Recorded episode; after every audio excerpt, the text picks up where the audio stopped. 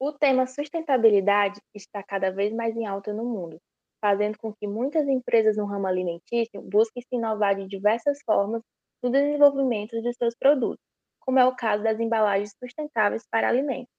Nesse cenário, surgem as conhecidas embalagens biodegradáveis, que aparecem como alternativa para o alto consumo de plásticos e de outros materiais, que se mantêm por muito mais tempo no meio ambiente, contribuindo para sérios problemas como a poluição. Porém, ainda existem diversas dúvidas sobre o desenvolvimento, aplicações e impactos da utilização dessas embalagens nos alimentos. Por isso, hoje, iremos tentar responder alguns desses questionamentos. Eu sou Lourdes. E eu sou Águida, e esse é o Engenharia de Quê?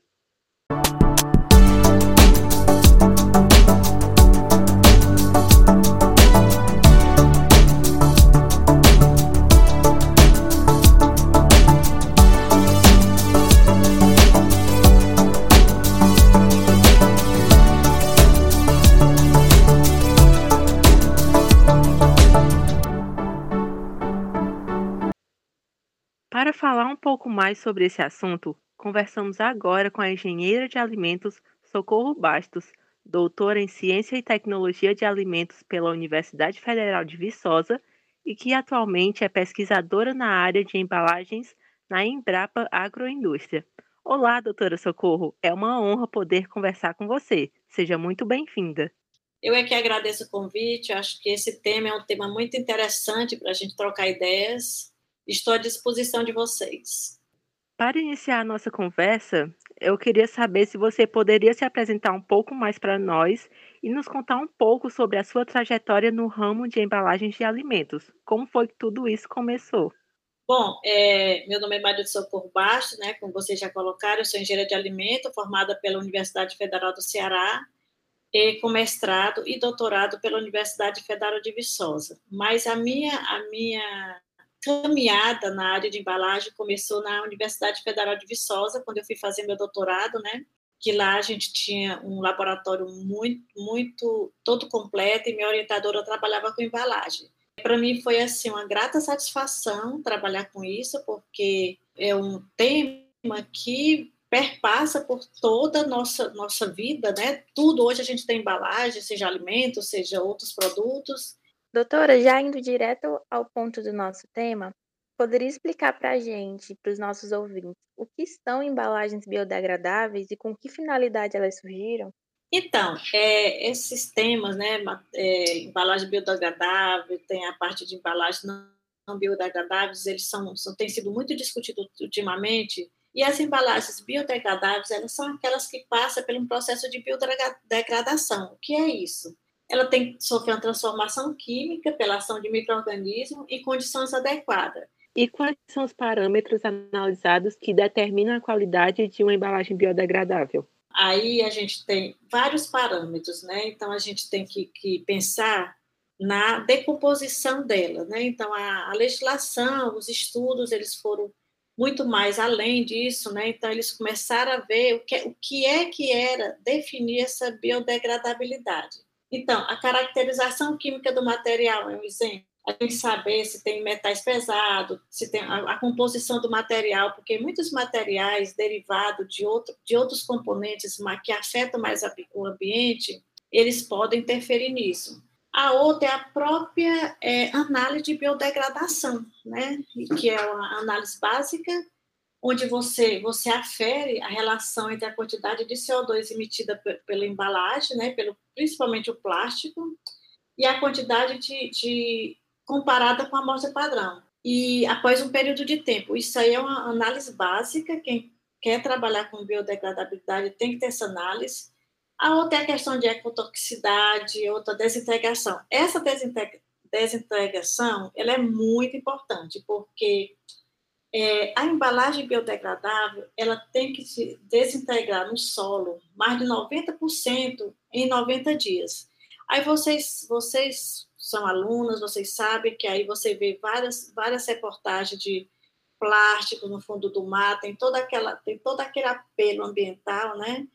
Que tem embalagens que duram 100 anos, né, para se de degradar. Então, a embalagem biodegradável ela tem essa essa condição ela se, ela se desintegra mais rápido e com isso o ambiente fica mais limpo. E doutora, ainda relacionando com essa questão de qualidade, existe alguma legislação específica sobre a aplicação e também sobre a utilização desse tipo de embalagem nos alimentos? É, então, a legislação, ela tem legislação para embalagem, né, sendo para embalagem de alimento, para embalagem de outros produtos, mas em relação à embalagem de alimentos, tem uma, tem uma lei que é de 1999, que é da Anvisa, que é competência de regulamentar toda essa parte de alimento, né? E dentro dela tem a parte de embalagens. Só que a legislação de embalagens, ela, elas são destinadas a tipo de, a, aos tipos de é, embalagens específicas, embalagem de vidro, embalagem de papel, embalagem de plástico, e ela trata a embalagem como um todo, né? até porque na cadeia, na cadeia de alimento, na, na linha da produção de alimentos, a embalagem é o final, né? E você sabe que o consumidor, às vezes, compra até pela embalagem, né? É, existe uma, uma normativa, que é o todo, né, sobre embalagens, é, a questão de liberação de composto da embalagem para alimento. Então, assim, ela, ela não trata exclusivamente biodegradável, ela trata a embalagem de alimentos como componente que é, agrega qualidade ao alimento. Então, para isso, ela tem que ser uma embalagem que não seja tóxica, que não afete o meio ambiente. Nisso aí entra a biodegradabilidade, né? Que, que as empresas que estão, já estão né, colocando nas suas linhas de produção embalagem desse, desse tipo, elas têm uma sustentabilidade muito melhor. Quando a gente começa a estudar um pouco mais sobre embalagens, logo a gente se depara com dois termos: embalagens ativas e embalagens inteligentes. O que significa essas denominações? Esses tipos de embalagem também podem ser biodegradáveis? Sim, sim, esses dois termos são termos bem estudados, são termos bem recorrentes na área de alimentos, e aí o que é a embalagem ativa? A embalagem ativa é aquela que interage com o produto.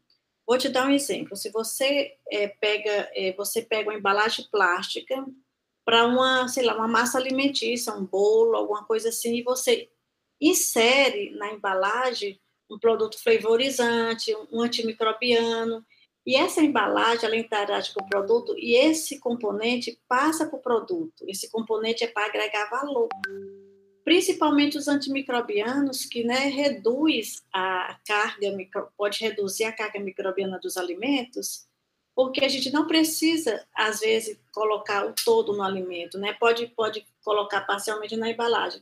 E a embalagem inteligente, gente, a embalagem inteligente é aquela que interage com o consumidor por meio de sensores de qualidade. É, não sei se vocês conhecem, no, no, supermercado algumas vezes tem, né? A gente tem, ela, ela, ela muda, às vezes ela tem um sensor que ela muda de cor se caso o alimento não esteja é, acondicionado de forma certa. Então, o, o, por isso chama inteligente. Geralmente são sensores, é mudança de corpo, conta de pH. Essa é a diferença, tá? E se elas podem ser biodegradáveis? Sim, elas podem ser. Ultimamente, eu tenho visto muito trabalho que essas embalagens elas são muito mais biodegradáveis por conta da matéria-prima utilizada para a fabricação da embalagem, certo? Do que outras que estão aí no mercado, mas elas podem ser biodegradáveis sim. Nossa, muito, muito interessante mesmo a gente ver essa questão do, dos materiais, né? Essa questão do material é muito interessante porque hoje em dia a gente saiu daquela questão só do alumínio, do vidro, do papel, do plástico. A gente hoje usa biopolímeros materiais que vêm da natureza. Amidos, gomas, ceras, tudo a gente pode transformar em material embalagem. Isso é muito interessante, inclusive para a senhora, né, que trabalha como pesquisadora de embalagens em um laboratório que acolhe diversos alunos de graduação. Doutora, você consegue visualizar o incentivo de pesquisa na área de embalagens biodegradáveis no meio acadêmico? Olha, é, quem trabalha comigo já sabe disso, né? Quando um aluno está comigo, ele sabe que eu vou querer de traba trabalhar com embalagens biodegradáveis ou embalagens de materiais da natureza. E aí, é, eu, eu acho assim, essa área é muito interessante e eu motivo muito meus alunos, principalmente para trabalhar com aplicação. Porque quando o aluno trabalha, formula o material da embalagem, formula a embalagem, formula o filme, o revestimento. Para cada um do produto, uma fruta, um pão, um bolo, deixa eu me ver, um queijo. A gente vai ter que trabalhar com coisa diferenciada, o caso da, da interação do alimento com a embalagem. Então, eu motivo demais, assim, é uma coisa que eu gosto muito de fazer. Na Embrapa, a gente tem essa condição de fazer, então, os alunos chegam, a gente já vai motivando para trabalhar com, com os materiais e com a aplicação no alimento. Uma embalagem para queijo quase nunca é igual para fruta, porque a gente vai ter que trabalhar a, a característica do alimento e da embalagem e do material. Pesquisando sobre o assunto, a gente viu que existem diversos trabalhos desenvolvidos por engenheiros de produção, engenheiros químicos e biotecnológicos, além dos engenheiros de alimentos. Então, eu queria saber qual a ciência envolvida por trás dessas embalagens. Se você quer fazer uma embalagem para queijo, vai ser totalmente diferente para fruta, porque você tem que saber o, o polímero. Se eu uso uma cera de carnaúba para fazer um material para embalagem, tá?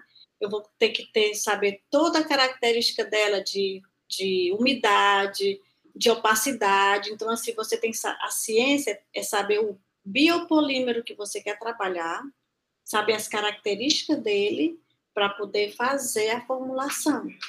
Verdade, né? A questão física, né? Físico-química, tudo isso influencia muito, né? Na, na viabilidade da embalagem. A própria questão da resistência mecânica, né? Você vê, você compra no supermercado as embalagens que a gente compra, que a gente tem em casa, né, diariamente, tem uma resistência mecânica excepcional, né? Quando a gente vai trabalhar com as embalagens de materiais biopoliméricos, a gente vai tem que fazer toda uma formulação para é, dar condição de ter uma resistência mecânica adequada, de ter uma condição térmica adequada. Então, assim, tem, tem uma gama de, de, caracter, de análise para caracterização que pode nos dar essas respostas. Então, não, não, é, não é assim tão, não, não tão fácil. Então, você tem que fazer várias análises, você tem que saber como que ela se comporta dentro de uma geladeira, dentro do certo perto do fogão, se ela não vai derreter. Então é tudo é uma é uma condição muito interessante. Realmente. E falando um pouco dessa questão mesmo de armazenamento, né, de análise, é, eu particularmente não vejo muito dessas embalagens biodegradáveis nos, nos uhum. supermercados que eu frequento. A senhora poderia citar alguns exemplos das que já estão no mercado e como é que ocorre esse, essa inserção delas dentro para comercialização? Então, embalagem biodegradável no mercado tem muitas, tá? Essas embalagens de, de alimentos congelados, quase todas são. Porque o que é que acontece? Eu não posso, eu não, eu, eu não vou colocar aqui as marcas comerciais. O que é que as empresas estão fazendo? As empresas estão trabalhando com um mix, um híbrido nas embalagens, né? Que uma parte é biodegradável, outra não é, para poder minimizar essa questão do meio ambiente. No supermercado tem várias embalagens biodegradáveis, sabe? Muita, muita, muita. É porque tem, tem as marcas comerciais, né? Tem as grandes empresas, tem as embalagens que eles chamam as embalagens verdes, né? Tem as embalagens que, que tem pouca presença de petróleo. Tem vários saquinhos de supermercado, sacolinha, que tem lá um, um selinho, né? Biode, biodegradável. Sacola de supermercado, então tem é que, na verdade, o consumidor ele não observa muito. Eu gostaria de saber se poderia falar um pouco mais sobre essas embalagens verdes. O termo né, que eles chamam são as embalagens que vêm, que são de produto derivado mais da natureza, sem a composição de petróleo, né? Na sua visão como pesquisadora, quais são as vantagens que as empresas e indústrias podem obter quando escolhem aplicar embalagens biodegradáveis? Bom, a primeira vantagem que as empresas ou indústrias ou a pessoa que vai trabalhar com embalagem é a sustentabilidade. Né? E aí leva para a econômica, leva para a social, que motivam as indústrias a, a trabalhar com isso, a investir nisso. Doutora, existe alguma desvantagem principal no uso delas, seja econômico ou até mesmo no processamento? A questão da matéria-prima. Às vezes a oferta de matéria-prima para esse tipo de embalagem, ela é ela existe, mas ela ainda não é tão fácil de, de obter em grande quantidade, né? E aí se restringe às vezes a fazer um tipo de embalagem que seja híbrida, né? E a outra questão é a questão do processo. Aí você colocou uma palavra bem. A do processo eu até acho que é, é muito maior a desvantagem, a desvantagem entre aspas, tá, pessoal? É um desafio, vamos usar como desafio. Por quê? Porque os materiais é, chamados biopolímeros, eles não têm as mesmas características que já tem esses polímeros convencionais. Então, a gente tem que trabalhar em cima deles para gerar essas características para eles, eles se caracterizarem com, com material de embalagem. E analisando todos esses pontos conversados, na sua opinião, o que falta para uma ascensão da utilização de embalagens sustentáveis como as biodegradáveis? Eu sou pesquisadora da área, eu trabalho dentro do laboratório com outros parceiros e assim, a questão das características do material, ele às vezes limita uma escala maior para ser uma embalagem né, adotada por todos, né? E para finalizar a nossa conversa, eu queria saber o que podemos esperar dessa temática para o futuro. Será que daqui a alguns anos vamos nos deparar com prateleiras inteiras de alimentos comercializados com essas embalagens biodegradáveis? Esse desafio é, está em ascensão, sabe? está em ascensão pelo simples fato da, da questão da sustentabilidade, né? As empresas, quando colocam os alimentos que a gente compra em embalagens né, mais amigáveis ao, ao meio ambiente, a gente já vê com outros olhos. É, eu acho que é tem espaço para as duas vertentes, tá? Tem espaço para as duas vertentes, porque as embalagens convencionais ela tem, ela tem um mercado muito grande, muito grande, e as outras também estão acessando. Então, acredito que a cada dia que passa a gente vai encontrar é, alimentos, né, condicionados nesse tipo de embalagem. Mas são dois segmentos diferentes. Eu nem vejo competição, eu vejo que a outra é mais é desafiadora para quem trabalha com isso. Chegamos ao fim de mais um episódio com um tema super interessante e que trata das aplicações e do estudo de alternativas sustentáveis na área de alimentos. Queria agradecer muito a presença da doutora Socorro, foi um bate-papo incrível. Obrigada a todos os nossos ouvintes que têm nos acompanhado até aqui. E esse foi mais um Engenharia de Quê?